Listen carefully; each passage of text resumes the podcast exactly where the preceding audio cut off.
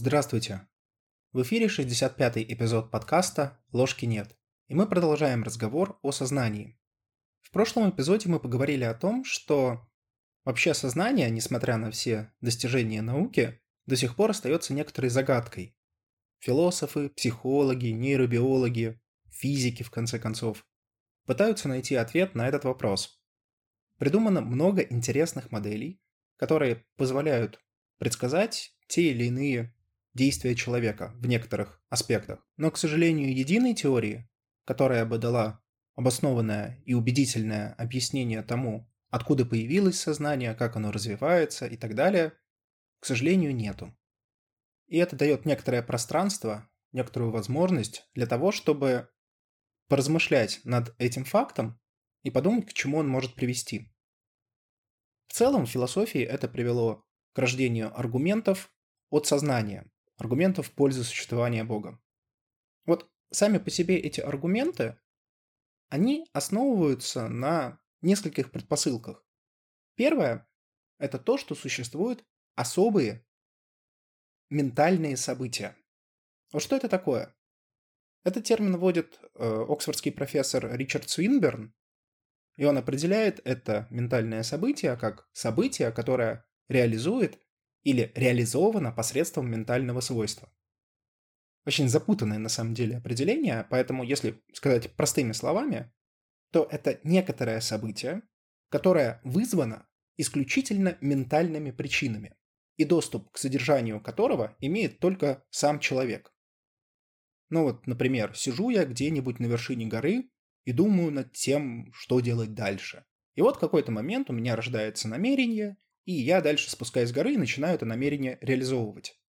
Вот, собственно, произошло ментальное событие. Да, у него формально могли быть какие-то предпосылки, как контекст, в том числе и физические. Но, по сути, вот это самое намерение, оно родилось из процесса размышления, из ментального процесса, и потому является ментальным событием.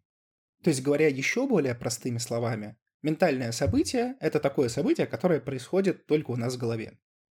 Вот важное свойство, что к ментальному событию доступ имеет только сам человек. То есть я могу сколько угодно рассказывать про свои намерения, про свои размышления. Это не то же самое, что и сами эти намерения. То есть язык не способен выразить всю глубину моих размышлений. Невозможно передать точно то, что я чувствую, ощущаю, думаю и мыслю. В тот момент, когда я это описываю словами или визуализирую иным способом, теряется важная информация. То есть это уже не ментальное событие как таковое, а всего лишь его описание. Поэтому вот Свинберн и другие философы подчеркивают, что важным свойством ментального события является то, что к нему доступ, к его содержимому, имеет только сам человек. Это первая часть марлезонского балета, которая потребуется для аргумента. Вторая часть касается природы объяснения. Вот в более ранних эпизодах мы с вами говорили о том, что аргументация может быть разной. И вот здесь нам потребуется как раз вспомнить два типа аргументации, о которых говорил Суинберн. Вот вообще задумайтесь над вопросом, а что такое объяснение? Вот когда мы говорим, что нечто объясняет что-то, что мы под этим подразумеваем? Вот Свинберн предлагает классификацию, состоящую из двух типов объяснений. Первое объяснение он называет научным. Это такое объяснение, которое объясняет, простите за тавтологию, посредством апелляции к законам природы. Ну, то есть нечто произошло вследствие действия того или иного закона или их совокупности. Ну вот, например, я взял в руку камень и бросил его. Камень упал на землю. Как можно объяснить это падение? Его можно объяснить законом гравитации, который является универсальным законом природы. В целом на этом можно было бы остановиться с научным типом объяснения, но я хочу добавить еще одну ремарку. Вот в философии, да не только в философии, и в науке, в той же, например, физике, не утихают споры о том, существуют ли вообще законы природы или нет. Ну то есть, как мы можем относиться к закону гравитации? Мы можем сказать, что это некоторое априорное свойство вот пространства-времени или той вселенной, в которой мы живем. То есть, это вот нечто, присущее самому пространству времени, а потому оно будет выполняться всегда, вне зависимости от обстоятельств. Но некто может возразить, позвольте. А вдруг это никакие не универсальные законы, а просто некоторые закономерности? Ведь, в конце концов, как мы их выводим? Мы придумываем некоторую модель и проверяем ее в эксперименте. Как показывает история, все предложенные когда-либо модели так или иначе были опровергнуты более современными теориями. И фактически что у нас остается? У нас остается множество результатов экспериментов, которые, кстати, тоже зависят от тех теорий, в которых эти эксперименты ставились. Но не суть. В общем, некто может как раз вот возразить на то, что на самом деле мы наблюдаем никакие не законы, а просто некоторые регулярности, закономерности. И статус у этих закономерностей, они вот просто работают. Мы, например, не проверяли какой-нибудь там закон Гука или закон Ома в другой части Вселенной. Да, нет на самом деле никаких оснований для того, чтобы предполагать, что они там работать не будут. Но чисто гипотетически многие законы проверялись только здесь, на Земле. И проверялись только за последние там 200, 300, 400 лет. Что было до этого времени? Действовали ли до этого времени такие же законы? Мы, честно говоря, можем только предполагать предполагать, строя нашу аргументацию на некой преемственности, что раньше было то же самое, что и сейчас. Но, как хорошо показал Насим Талеб в своей книге «Черный лебедь», это совершенно не обязательно так. И поэтому родилось целое движение философов, начиная с того же Дэвида Юма, которые утверждают, что никаких универсальных законов природы не существует. Но вопрос, наука-то есть, и наука-то хорошо работает, взять наши айфончики и айпады. Как это объяснить? На это вот эти товарищи и говорят, что помимо вот слова «закон природы», словосочетания, можно ввести и другое. Некоторая закономерность. Давайте не называть вот закон гравитации или закон Кулона законами, давайте просто скажем, что это некая часто наблюдаемая закономерность, и все. Разница между словами закономерность и закон хоть и кажется маленькой, но на самом деле вот для философии она фундаментальна, потому что закон — это нечто незыблемое, постоянное, универсальное, вечное в какой-то мере, что возвращает нас к Платону. Ну а закономерность это просто нечто, что мы сейчас наблюдаем, ну а когда-нибудь, может быть, будет по-другому, или когда-нибудь, может быть, было по-другому. Но не суть, к чему я это? К тому, что, в принципе, когда мы говорим о научном типе объяснения, помните, мы вообще начали с, с типов объяснений, вот когда мы что-то объясняем научно, нам, в принципе, не обязательно апеллировать к законам. Мы можем апеллировать и к регулярностям, Эту точку зрения развивал известный философ 20 века Льюис. Поэтому вот под научным объяснением мы просто будем вот развивать вот эту модель, когда мы нечто объясняем на основе либо законов природы, либо наблюдаемых закономерностей. Еще, кстати, здесь следует отметить, что помимо самих законов или закономерностей, нам необходимо знать и предыдущие состояния или состояния. Ну, даже в примере с камнем. Я беру камень и бросаю его на землю. Он, соответственно, падает. Вот если вы вспомните уроки физики в школе, всегда было исходное состояние, исходное положение системы. И затем она как-то менялась, состояние изменялось, и вот обычно нужно было либо рассказать, как будет развиваться система, либо объяснить, что произошло, ну и так далее. То есть для научного объяснения есть еще один важный ингредиент, а именно предыдущее состояние. На основе предыдущих состояний и законов природы или закономерностей мы можем объяснить что-то произошедшее в будущем или в настоящем. Но дальше Свинберн замечает, что на самом деле мы ведь не всегда объясняем происходящее с нами научно. Более того, даже какие-то обыденные вещи, которые для нас самые очевидные, на самом деле не используют научное обоснование. Его любимый пример – это пример со следователем, когда следователю нужно объяснить, что произошло на месте преступления. И вот, например, Следователь видит, что деньги пропали из сейфа. Да, конечно, чисто гипотетически можно придумать там на основе гравитации и других законов, как эти деньги переместились из сейфа куда-нибудь еще, например, в другой сейф. Но удовлетворит ли это объяснение следователя? Нет. Следователю нужно понять, какой человек открыл сейф и стыбзил деньги. И здесь мы приходим к личностному объяснению. Личностное объяснение по Свинберну это когда некоторый рациональный агент вызвал намеренно какое-то событие. Ну или говоря простыми, опять же, словами, некоторый человек что-то сделал. И это что-то было намеренно, не случайно. И вот что интересно, что для разных задач люди выбирают разные типы объяснений. Иногда нам кажется обоснованным использовать научное объяснение, а иногда личностное. И более того, ни одно из них не хуже другого, они просто применяются для разных задач. Ну и теперь мы можем, собственно, перейти непосредственно к версии аргумента от сознания от Свинберна. В какой-то мере этот аргумент может вам напомнить аргумент от дизайна или аргумент от тонкой настройки. И, на мой взгляд, да, некоторые сходства между ними есть. Ну, долой прелюдии, давайте перейдем к аргументу. Аргумент состоит из нескольких предположений и нескольких выводов, поэтому давайте рассматривать их последовательно. Первое. Существуют ментальные события.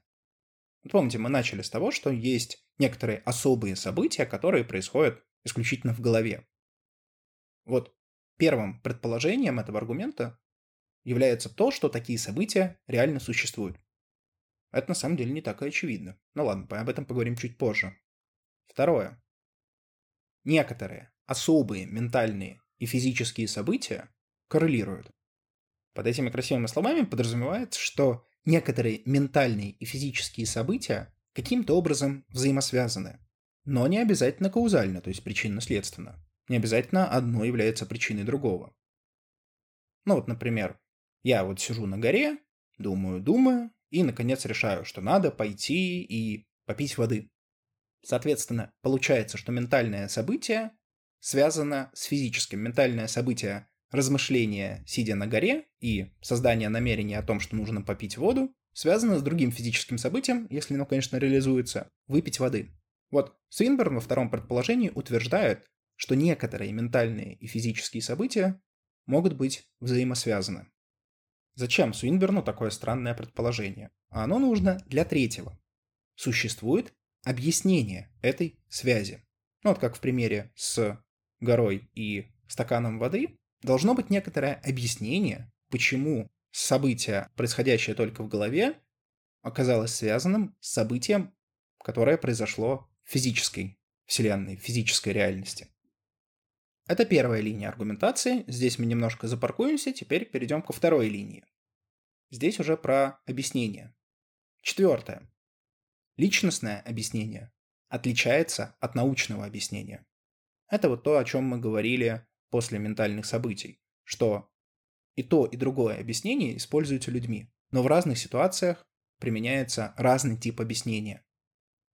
И в этом смысле личностное объяснение, оно принципиально отличается от научного потому что оно требует рационального агента, у которого есть намерение совершить какое-то событие. Пятое. Объяснение связи между ментальными и физическими событиями либо личностное, либо научное. То есть здесь Суинберн возвращается к своим двум типам объяснений – научному и личностному. И говорит о том, что вот когда мы хотим объяснить некоторую связь, связь между ментальными и физическими событиями в данном случае, мы можем выбрать либо то, либо другое объяснение. Мы не можем использовать оба объяснения. То есть он говорит о том, что всегда нужно выбирать один тип объяснения, а не два. Шестое. Научных объяснений этой связи нет. И, продолжает Свинберн, быть не может. Здесь автор утверждает, что ни одна из наших лучших современных научных теорий не способна обоснованно и убедительно объяснить, как связаны ментальные и физические события. Поэтому он говорит, что такой научной обоснованности научного объяснения в данном случае быть не может. Но тогда мы приходим к седьмому. Значит, объяснение должно быть личностным. Ну смотрите, в пятом мы говорим о том, что объяснение либо личностное, либо научное. В шестом мы говорим, что объяснение не научное. Раз не научное, значит личностное из пятого и шестого. Восьмое. Если объяснение личностное, значит оно обязательно теистическое. Под теистическим Свинберн здесь говорит о некотором духовном агенте, душе, духе и чем-то подобном, которая и обеспечивает вот эту взаимосвязь между ментальным и физическим. Ну и отсюда мы легко приходим к девятому, или к выводу. Значит, объяснение вот этой самой связи, оно теистическое. Собственно, что и требовалось доказать. Вот такой вот непростой аргумент. Если его кратко саморизовать, то логика сводится к тому, что есть ментальные события, ментальные события и физические как-то взаимосвязаны, но наука не может рассказать о том, как они реально связаны. И более того, никогда не сможет. Значит, научное объяснение для вот этой взаимосвязи между ментальным и физическим не подходит. Ну а раз не подходит научное, значит, выбираем личностное. Ну а для личностного объяснения необходима душа, что, собственно, и приводит к идее существования Бога. Я сразу соглашусь с тем, что этот аргумент достаточно спорен. Ну вот, если кратко пробежаться по всем его предположениям и выводам. Вот, например, даже самый первый. Существуют ментальные события. Некто может совершенно спокойно возразить, а о каких вообще событиях идет речь? Вы уверены, что они вообще существуют? Они просто являются эпифеноменом или чем-то несущественным. Для тех, кому это интересно, я рекомендую прочитать литературу, которая посвящена теме «Философские зомби». Очень интересная история о возможном мире, где бы существовали вот такие же людишки, как и мы, только у этих людей не было бы реального осознания, не было бы реальной свободы воли. То есть все то же самое, и даже у людей есть ощущение того, что они якобы свободно поступают, но на самом деле никакой свободы нет. И вот проблема философских зомби связана с тем, как отличить один мир от других. Но к чему я это? К тому, что вот вся вот эта концепция, которая активно сейчас обсуждается, она как раз ставит под сомнение первое предположение о том, что вообще ментальные события реально существуют. Равно как и второе предположение о том, что есть какая-то взаимосвязь между ментальными и физическими событиями. Да, нам кажется из опыта, что есть. Я принял какое-то решение и дальше воплотил его в жизнь. Вот связь между ментальным и физическим. Но так ли это? Может быть, одно физическое событие вызвало другое, а ментальное всего лишь сопровождает эти события. Или наоборот. Черт его знает. Можно очень активно спорить и с шестым предположением о том, что научных объяснений этой связи нет и быть не может. Ну, насчет и быть не может я вообще опущу эту историю, потому что черт его знает, что там в будущем может быть. Но даже сейчас многие нейробиологи, многие психологи говорят о том, что есть хорошее объяснение там путем использования нейро- или когнитивных моделей, которые якобы все хорошо объясняют. То есть в этом смысле они утверждают, что есть научное объяснение вот этой взаимосвязи. И значит, по-хорошему нужно рассмотреть все эти теории и показать, почему они либо не обоснованы, либо хотя бы неубедительны. Ну и, конечно, последние два утверждения о том, что раз личностное объяснение работает для объяснения взаимосвязи между ментальным и физическим, то это обязательно должно быть объяснение, связанное с божественным или с Богом. Ну, то есть чисто гипотетически, можем ли мы предположить мир, в котором у человека есть физическое тело и душа, но нет, например, Бога? То есть, опять же, для того, чтобы защитить вот эти суждения, 8 и 9, необходимо все-таки рассмотреть разные версии. Однако мысль, которую Свинберн хочет выразить в этом аргументе, стоит все-таки отметить. Если мы предполагаем, что существуют особые события, называемые ментальными, которые работают где-то у нас в голове и принципиально, каузально не связаны с физическим, то это очень сильно повышает вероятность того, что есть некоторый нефизический субстракт. Это я так красиво слово «душа» назвал, чтобы звучало по-научному. И вот знаете, здесь есть некоторое рациональное зерно, потому что все мы подспудно из здравого смысла и жизненного опыта, ну или многие из нас, считаем, что вот намерение, воля, принятие решения, что все это события, которые происходят у нас в голове, которые не вызваны, ну то есть они могут быть частично опосредованы, частично связаны с окружением. Понятно, что если вы находитесь в плохой среде, то и намерения у вас будут заэффекчены. Но если предположить, что все-таки среда пусть и влияет, но не кардинально, что если у человека есть то, что психологи называют самодетерминацией, и эта самодетерминация вызвана там волей, намерением, чем-то вот таким, то это приводит к тому, что должен быть какой-то субстракт, который это обеспечивает. И здесь мы возвращаемся к концепции души. Вот о чем на самом деле свинберновский аргумент. О том, что существует такая вещь, как намерение, которое не физическое, а чисто ментальное, но способно приводить к физическим изменениям. И что это надо как-то объяснять. И самое разумное объяснение через существование некоторого субстракта, который обеспечивает вот эти ментальные события которое, очевидно, может быть только ментальным. С вами был подкаст «Ложки нет». До новых встреч.